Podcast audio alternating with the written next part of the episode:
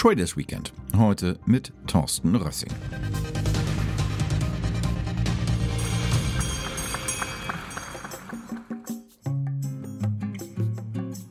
Thorsten Rössing lebt in heiklen beruflichen Situationen. Jede Krise belebt sein Geschäft, könnte man sagen. Denn als Berater hat er sich gemeinsam mit seinem Partner Markus Ewald auf die Fälle spezialisiert, wo es in den Unternehmen so gar nicht nach Plan läuft, wo deren Reputation gefährdet ist, Unfälle jeglicher Art das Geschäft bedrohen und manchmal auch, wo die Existenz auf dem Spiel steht. Thorsten Rössing studierte Politikwissenschaft und internationales Wirtschaftsrecht in Deutschland und China. Seit fast zehn Jahren führt er das auf Krisenmanagement und Krisenkommunikation spezialisierte Beratungsunternehmen Ewald und Rössing GmbH und Co. KG. Sein Spezialgebiet ist die operative und kommunikative Lösung von Reputationskrisen, wie sie bei Korruptionsfällen, Kartellverfahren, Fehlverhalten von Führungspersonen oder Marktmanipulation auftreten. Als Experte für Litigation PR begleitet er Wirtschaftsstrafrechtsverfahren und steuert deren Wahrnehmung in der Öffentlichkeit. Das bedeutet neben der präzisen Analyse vor allem eines, reden, und zwar überzeugend. Dabei dürfte dem gebürtigen Magdeburger helfen, dass er 2008 deutscher Meister im Debattieren wurde. Zum Kundenkreis von Ewald und Rössing gehören Autohersteller, Banken, Versicherungen, Verkehrsunternehmen, genauso wie Sportverbände und Bistümer. Thorsten Rössing ist Mitglied im Arbeitskreis Krisenkommunikation und Issue Management der Deutschen Public Relations Gesellschaft. Und er ist Lehrbeauftragter an verschiedenen Universitäten. Die Corona-Krise bedeutet für ihn vor allem Arbeit. Krisenstäbe aufbauen, überlastete Krankenhäuser, Pflegeheime, Stadtverwaltungen und Pharmakonzerne suchen seine Hilfe. Und die Frage aktuell ist, wie sehr wird sie künftig gebraucht werden? Werden doch Delta-Variante und eine mögliche vierte Corona-Welle bislang eher schwach diskutiert? Vielleicht unterschätzt? Das kommt sehr darauf an, wo auf der Welt ich mich befinde. Wenn wir den globalen Blick drauf haben, ist es schon so, dass die Delta-Variante gewisse Eigenschaften hat, äh, die äh, sie deutlich vorteilhafter gegenüber sozusagen dem klassischen äh, Coronavirus machen oder gegenüber der Alpha- oder B117-Variante. Ähm, das eine ist die Verbreitung, aber es ist eben auch dadurch, dass die ähm, sozusagen der R-Wert höher ist, vermutlich. Es ist auch die Inkubationszeit etwas länger. Das macht sie schwer, äh, schwerer detektierbar. Es gibt verschiedene Argumente oder verschiedene Faktoren, die ein solches, solches Virus in einer Pandemie dann besonders überlebensfähig machen. Und ähm, Delta ist deswegen höchst problematisch, wenn es auf eine ungeimpfte Bevölkerung trifft weil wir dann sehr, sehr hohe Hospitalisierungsraten haben, sehr, sehr hohe Krankenstände und somit natürlich auch extreme volkswirtschaftliche Effekte. Das ist das, was wir gerade sehen, beispielsweise in UK. Da haben wir eine Inzidenz von über 200. Wir sehen aber, dass das Gesundheitssystem noch nicht äh, völlig überlastet ist, weil die Delta-Variante auf eine relativ, ähm, sozusagen in Risikogruppen, auf eine relativ durchgeimpfte Bevölkerung trifft. Ähm, das macht schwere Verläufe unwahrscheinlicher, das schließt sie nicht aus. Und das macht auch Todesfälle unwahrscheinlicher und schließt sie nicht aus. Wenn du jetzt auf die Situation in Deutschland guckst, du hast gesagt, UK, also Großbritannien, da äh, ist eine sehr hohe Impfrate äh, mittlerweile zu verzeichnen. Wie siehst du in Deutschland die Situation? Wie gefährdet ist Deutschland? Na, die Impfrate ist in UK zwar da, aber sie flacht auch merklich ab. Und das sehen wir auch beispielsweise am Beispiel USA. Wir haben, was die erste Impfungen angeht, zum Beispiel die USA jetzt, glaube ich, diese Woche überholt, also Deutschland.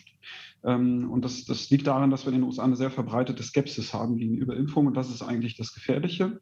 Das heißt, wenn wir es nicht schaffen, eine Impfrate von vielleicht 80 Prozent äh, zu erreichen, äh, dann wird es auch wieder gesundheitsmäßig äh, problematisch.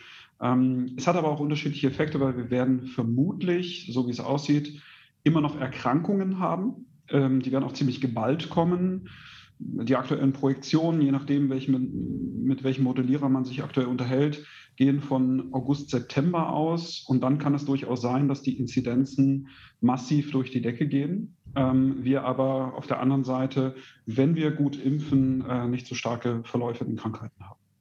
Was sagt jetzt der Krisenmanager, was sagt der Unternehmensberater? Worauf sollten wir uns einstellen? Auf einen vermutlich hohen Krankenstand, nicht unbedingt, dass mir die Mitarbeiter, so zynisch das klingt, wegsterben, sondern es kann gut sein, dass wir eine ähm, vergleichbar mit der Grippe, Grippewelle 2018 oder das Doppelte oder Dreifache davon, das ist momentan noch unklar, ähm, sozusagen einen hohen Stand, Krankenstand haben. Es kann sein, dass wir eine Überlastung der Hausärzte dadurch erleben und weniger der der Krankenhäuser, weil es dann eher darum geht, okay, ich habe einen harten, fiebrigen Infekt, der auch durchaus ähm, zwei, drei Wochen andauern kann, aber ich bin jetzt nicht unbedingt auf einer Intensivstation. Trotzdem hat das natürlich gewisse volkswirtschaftliche Effekte, äh, die, die man nicht unterschätzen sollte. Ähm, was aber Lieferketten angeht, wenn wir da in den globalen Maßstab schauen, ähm, ich kann nur empfehlen, einfach mal in die aktuellen Zahlen gucken. Es gibt wunderbare Zusammenstellungen bei Our World in Data, wo man die Durchimpfung der unterschiedlichen Volkswirtschaften sieht und vor allem auch sieht, dass beispielsweise Südafrika auch momentan eine sehr geringe Impfquote hat. Und da sieht man, dass momentan die Inzidenzen als auch die ähm, Krankenhausaufenthalte momentan extrem nach oben gehen. Was würdest du aber sagen? Äh, ist diese Volkswirtschaft, ist diese Gesellschaft, in der wir jetzt leben hier in Deutschland, ist die gut vorbereitet oder ist die semi-gut vorbereitet? Wie beurteilst du das?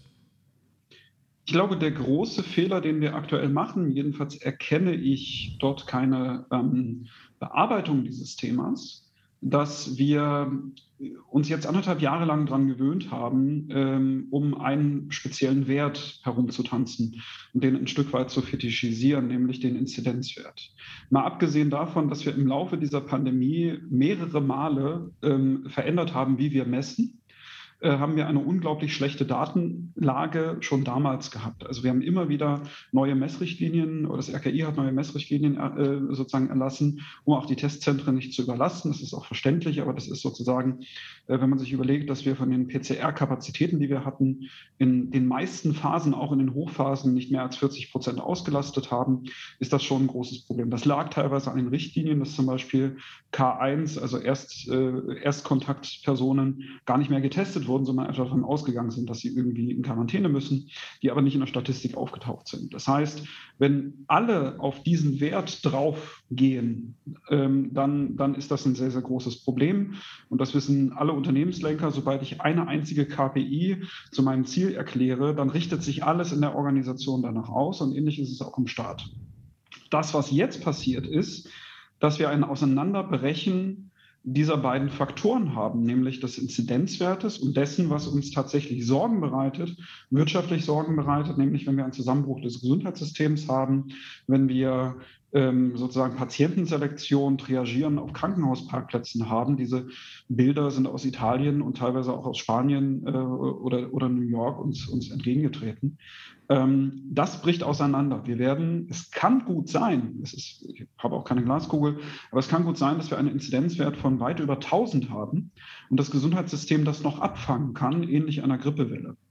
Ähm, das wiederum führt zu massiven Problemen aus meiner Sicht im Wahlkampf, weil das natürlich ein, äh, das Delta ist, wo dann Populisten reinspringen und sagen, schaut mal, wir haben es euch doch immer gesagt, so schlimm ist es nicht. Und jetzt, wo wir Wahlkampf sind, äh, ist, dann interessiert den Inzidenzwert niemand mehr. Momentan sehe ich keine Instanz, die klar sagt, dass wir eine andere Art von Messung brauchen und eine andere Beurteilung der Lage. Und das ist etwas, eine vernünftige Lagebeobachtung und ein vernünftiges Lagebild, ähm, habe ich leider die, die letzten anderthalb Jahre kaum bekommen. Das ist schwierig. Sind wir zu gelassen oder haben wir die Krise von vornherein nicht ernst genug genommen? Da ist mal die Frage, wer ist das Wir? ähm, ich habe in der ersten Welle der Pandemie eine Stadt mit 50.000 Einwohnern beraten und dort äh, den Krisenstab organisiert. Ähm, dort hat man das auf lokaler Ebene sehr, sehr ernst genommen. Ähm, sämtliche Register wurden gezogen. Man hat darüber nachgedacht, ähm, äh, per Katastrophenschutzgesetz ähm, äh, Hotels zu beschlagnahmen, um dort Notfallstationen aufzubauen. Ähm, die Bundeswehr wurde mit einbezogen und alle möglichen Rettungsdienste und Hilfsdienste. Da ist Deutschland recht gut aufgestellt. Das Problem ist, dass sich das erstens ein bisschen gezogen hat, diese ganze Thematik, und zweitens auf oberster Ebene, nämlich auf der Bundesregierung, konnte man nie den Eindruck gewinnen, dass tatsächlich ein ähm, vernünftiges Lagebild immer vorhanden war und dass ein Krisenstab, das, was wir in Unternehmen immer als erstes ändern, wenn wir tatsächlich in der Krise sind, ist die erste Regel, akzeptiere, dass du dich in einer Krise befindest. Und Punkt zwei, löse sie nicht mit den alt, althergebrachten Strukturen und Organisationsformen.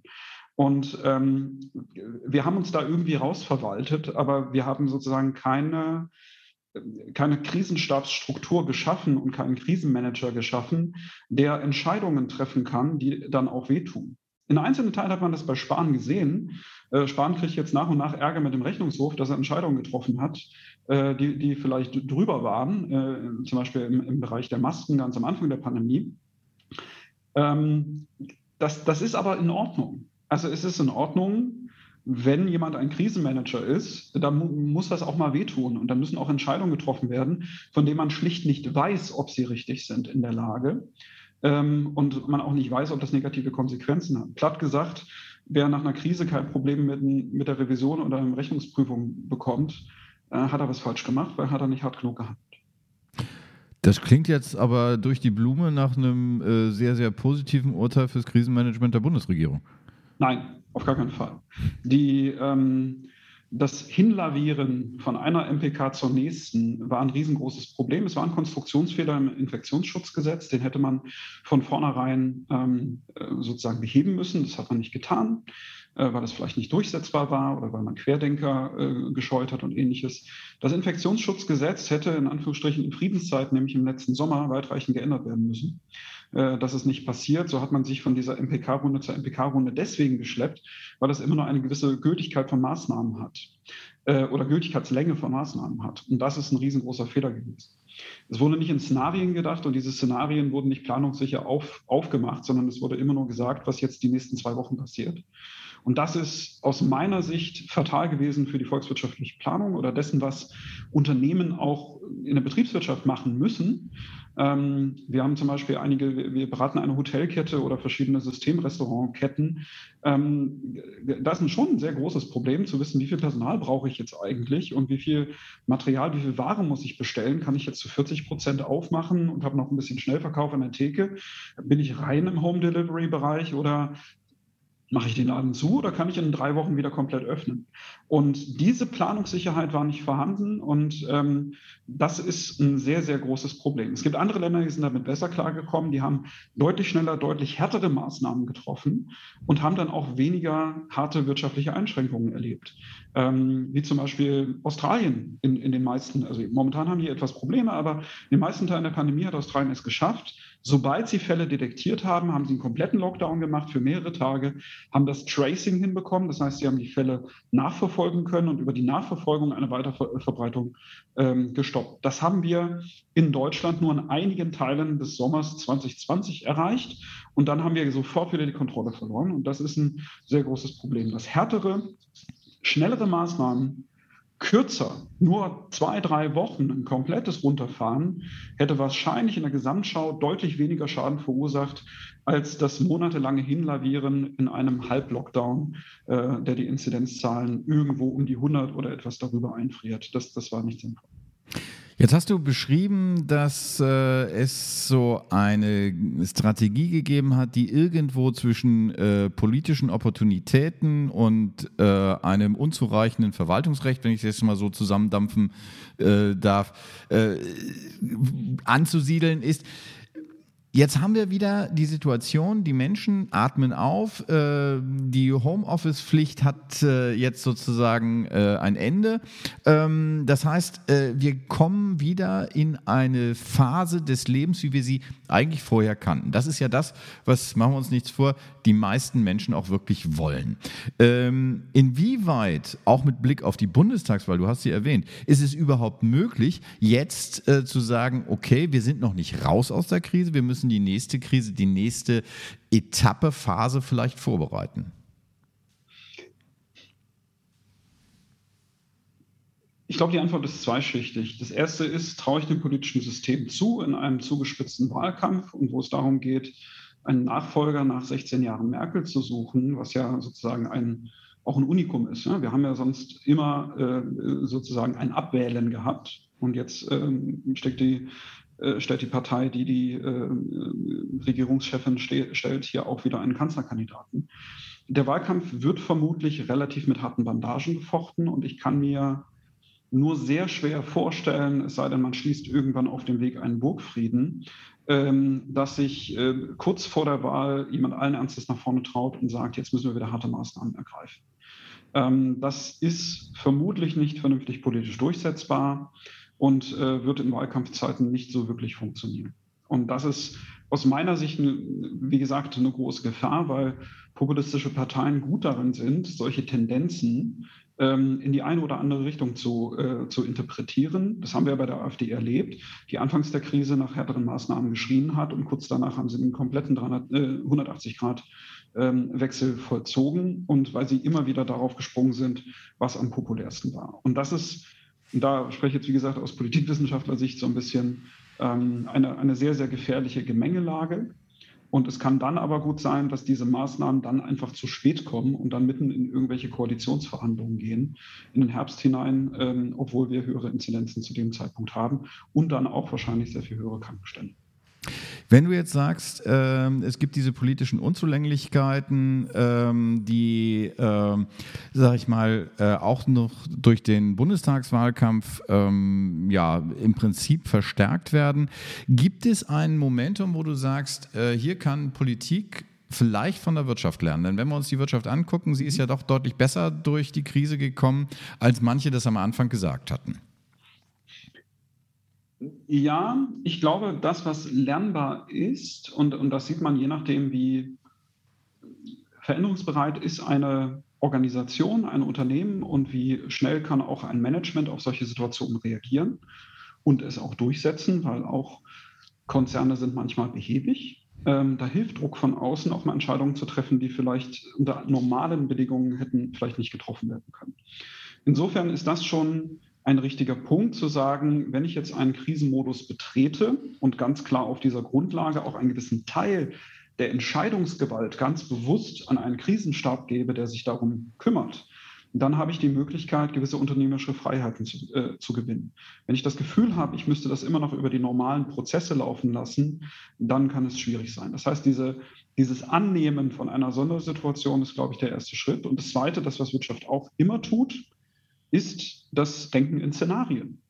Jeder Businessplan hat Szenarien, jede äh, Art von Übernahme in einem MA-Geschäft habe ich gewisse Cases, die ich mache und äh, entlang dieser Cases und verschiedenen Faktoren plane ich dann und kann mit Risiken und mit Unsicherheiten umgehen. Und das ist etwas, was ich äh, nicht wirklich erlebt habe in der, in der Kommunikation oder der Handlung des Kanzleramtes, aber auch nicht anderer Institutionen. Und das ist ein sehr großes Problem, weil wir immer das Gefühl haben, von der Politik die Wahrheit haben zu wollen.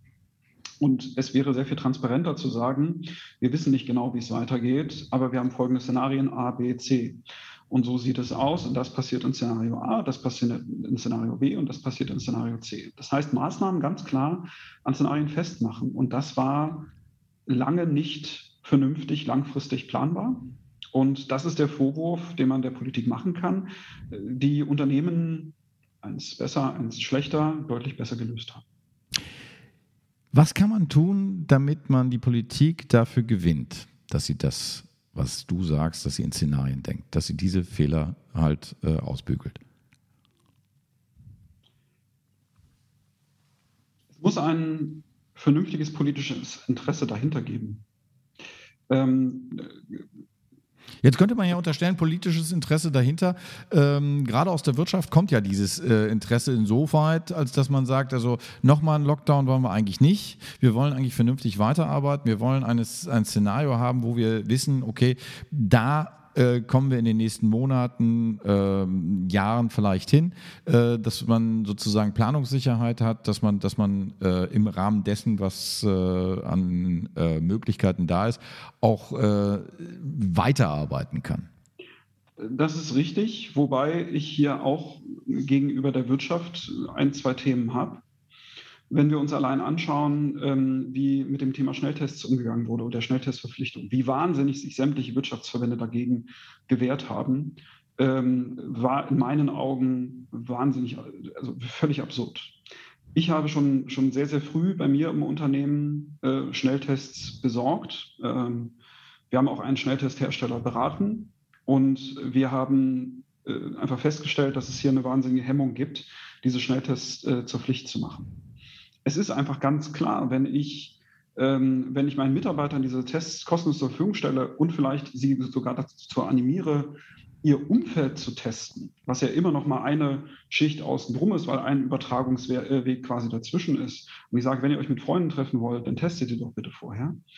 Ähm, dann habe ich eine gewisse Schutzmöglichkeit. Und dass sich äh, deutsche Wirtschaftsverbände so wahnsinnig auf die Hinterfüße gestellt haben, als es darum ging, eine Teststrategie für zweimal eine, man muss ja sagen, sechs Stunden lang valide Testung innerhalb von einer Woche zu machen, ähm, war aus meiner Sicht nicht nachvollziehbar. Vor allem nicht, wenn die Dinger nicht mal vier Euro pro Stück kosten. Ähm, wenn ich nicht schaffe, pro Arbeitstag vier Euro Kosten auf den Lohn obendrauf an, an Sachmitteln obendrauf zu legen, dann habe ich vielleicht ein Problem mit der Gesamtkalkulation. Ich weiß, hat, äh, da werden jetzt alle fluchen, die sehr enge Margen haben. Aber das wäre die Möglichkeit gewesen, möglichst schnell, möglichst früh bereits sozusagen die dritte Welle abzuflachen, indem wir es schaffen, wieder Nachverfolgung hinzubekommen. Und wir, wir reden immer von Nachverfolgung, aber Nachverfolgung bedeutet im Kern, dass ich Leute warnen kann, bevor sie infektiös sind. Dass ich nicht einfach eine Welle durchschwappen lasse, sondern dass ich die, die, die Behörden, die dafür zuständig sind, in die Lage versetze, zu warnen, du könntest infiziert sein, geh mal in Quarantäne. Und dass derjenige oder diejenige nicht fünf Leute ansteckt, ohne dass er es merkt. Und das ist das, was ähm, aus meiner Sicht äh, massiv verfehlt wurde. Es gab einfache Lösungen, aber sobald Kosten damit verbunden waren, haben sehr viele Leute da die Ablehnung gesetzt. Also insofern muss ich sagen, ich hatte auch da den Eindruck, dass das sehr kurzatmig war. Wenn du jetzt sagst, auf der einen Seite haben wir die Unzulänglichkeiten in der äh, Politik, auf der anderen Seite äh, haben wir eine gewisse kurzsichtige ähm, Handlungsweise auch bei den Unternehmen beobachtet. Du bist Krisenmanager, du siehst das natürlich auch. Ähm, du, äh, ihr sitzt in Mainz und ihr sitzt in Leipzig. Das heißt, ihr habt so zwei unterschiedliche große Städte, wo äh, man auch sehen kann, wie die Bevölkerung darauf reagiert. Das heißt sozusagen, diesen ganzen äh, Umschwung wieder hin zu dem, was äh, die Bevölkerung als normal äh, empfindet, äh, siehst du natürlich auch ähm, als Krisenmanager. Bist du jemand, der genau hinguckt, was könnte passieren? Wie optimistisch guckst du in die Zukunft? Ich bin da doch, auch wenn ich eben gerade, glaube ich, einige Dinge äh, da sehr negativ gesehen habe, weil natürlich ist das dann immer ein Stück weit ähm, sozusagen Berufskrankheit, dahingehend dann immer das Haar in der Suppe zu finden. Ähm, ist es aber auch so, dass ich durchaus sehe, dass hier die Kultur aufblüht, dass wir auch ähm, hier wieder Leben in der Stadt sehen. Ich bin jetzt auch gerade in Leipzig und muss sagen, das ist, das ist toll, wenn das Wetter dann, ähm, äh, Wetter dann entsprechend da ist und man dann auch Konzerte hat und ähnliches. Das ist schon, das ist schon toll und da fährt, fährt auch einiges wieder hoch. Das, was ich feststelle, dass einige Restaurants massive Probleme haben, Personal zu finden, weil das Personal sich woanders hin orientiert hat. Ähm, und ähm, das, was ich, wo, wo ich noch etwas gespannt bin, ist, was passiert denn mit den ganzen Unternehmen, die andere Modelle für sich gefunden haben. Es mag das eine oder andere Restaurant gegeben haben, was vielleicht komplett auf Lieferservice umgestellt hat und mit Erstaunen festgestellt hat, wenn wir nur die, die Küche betreiben und gar nicht äh, den, den Service gar nicht drin haben und bei, keine Ahnung, Lieferando ähm, irgendwie für 10, 20 Prozent Marge 10, 20 Prozent Provision äh, das Essen ausliefern lassen. Vielleicht ist das Modell sogar besser. Also das heißt, wir werden schon Veränderungen haben, die, äh, die, die da zu spüren sind.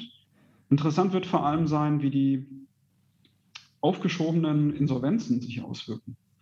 Denn wir haben in Deutschland, einige Schätzungen gehen davon aus, dass wir 50, andere sagen 80.000 Zombie-Unternehmen in Deutschland haben, die de facto es nur noch hinbekommen, ihre absoluten nötigsten Fixkosten äh, äh, zu fahren und die alle ihre Mitarbeiter in Kurzarbeit geschickt haben oder die dann irgendwann gekündigt haben oder irgendwann sich einen anderen Job gesucht haben.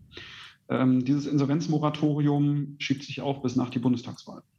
Und es wird sehr interessant sein, was sich, äh, was sich daraus entspinnt, denn ähm, wenn man das nicht auffängt, kann, kann das zu wirtschaftlichen Problemen führen. Das ist eine schöne Situationsbeschreibung, beantwortet aber meine Frage nur zum Teil. Wie optimistisch bist du persönlich? Was die Pandemie angeht, bin ich relativ optimistisch, denn wir werden weniger Hospitalisierungen haben, wenn die Impfung funktioniert. Und ich denke, da sind wir auf einem guten Stand. Wir haben gestern wieder eine Million Impfungen gehabt. Das heißt, äh, ich sehe momentan noch keine so weit verbreitete Impfskepsis. Das ist gut. Wir werden auch weniger Todesfälle haben. Wir werden in der nächsten Welle vermutlich nur 10.000 bis 20.000 Tote haben Die kommen dann zu den bisherigen ähm, 80.000, 90.000 jetzt äh, ähm, dazu. Das ist gut, weil es nicht eine Welle ist von 40.000, 50.000 Toten. Rein auf Design betrachtet, sorry, dass ich da so nüchtern bin. Ähm, und das ist eine gute Sache. Ja, und, und wir werden äh, erleben, dass dieses Virus endemisch wird, das ist klar. Und dass es sich mehr und mehr sozusagen auch an die, ähm, äh, an die, sozusagen an die Menschheit anpasst und somit dann auch ähnlich wie die Rhinoviren äh, tiefer drin wird. Was ich wahnsinnig spannend finde, ist, wie sich der Teil der Biotechnologie weiterentwickelt hat. Ähm, eine mRNA-Technologie, die wir vermutlich erst in den normalen Wegen in vielleicht 10, 20 Jahren gesehen hätten mit ersten medizinischen Fortschritten, hat jetzt sozusagen den äh, klaren Proof gebracht, dass es, dass es funktioniert und dass wir hier andere Möglichkeiten der Therapie haben. Ähm, wir beschäftigen uns mit anderen Virenstämmen, mit denen wir uns eigentlich arrangiert haben, wie zum Beispiel die ganzen Erkältungsviren, die es gab. Das heißt, das sind alles Punkte, äh, wo ich im Bereich der Biotechnologie sehe, dass es Innovationsschübe gibt. Das, was wir das finde ich gut. Ähm, was ich auch gut finde, ist, dass Leute sich daran gewöhnt haben, dass es völlig in Ordnung ist, per Zoom oder per MS Teams oder ähnliches äh, zu arbeiten und nicht man, man irgendwie ständig durch die Welt schüttet. Ich hoffe sehr, dass das bleibt, äh, weil das auch meine Reisetätigkeit ein wenig einschränken würde. Und ähm, dahingehend gibt es gute Dinge, die aus dieser Pandemie rauskommen. Der wahnsinnige Digitalisierungsschub, den haben wir trotzdem nicht erlebt. Das ist sehr schade, aber vielleicht kriegen wir den ja noch mit einem anderen Impact. Jetzt hast du auf Leipzig hingewiesen, du hast auf äh, die Kultur hingewiesen, hm, du bist gerade in Leipzig. Ähm, bei den Themen, die du beackerst, ein Krisenmanager ist normalerweise äh, 24-7 eigentlich rund um die Uhr im Einsatz. Trotzdem brauchst du ja irgendwie Erholung. Wie sieht dein Wochenende aus? Mein Wochenende sieht gut aus, weil unter anderem ein Flug nach Barcelona ansteht. Äh, das heißt, ich mache jetzt eine Woche kurz Urlaub und insofern, so, insofern sieht das sehr gut aus. Und am letzten Wochenende verbringe ich da auch äh, wunderbar Zeit in dieser Stadt. Ich bin auch hier in die Stadt gezogen, weil sie wirklich sehr lebenswert ist und äh, weil sie durch viele Wasserwege, sehr viel Grün, einfach einen wahnsinnigen Freizeitwert bietet und auch dass die Kultur wieder aufmacht, dass die Oper demnächst wieder aufmacht, dass äh, das Gewandhausorchester ähm, ähm, jetzt wieder einen Spielplan rausgebracht hat. Das sind alles Dinge, die, die doch sehr positiv sind. Das klingt sehr spannend von der einen Kulturmetropole in die andere Kulturmetropole und das mitten im Sommer. Thorsten, das klingt nach einem äh, beneidenswerten Wochenende. Ich wünsche dir auf jeden Fall ein schönes Wochenende und danke dir für das Gespräch. Sehr gerne.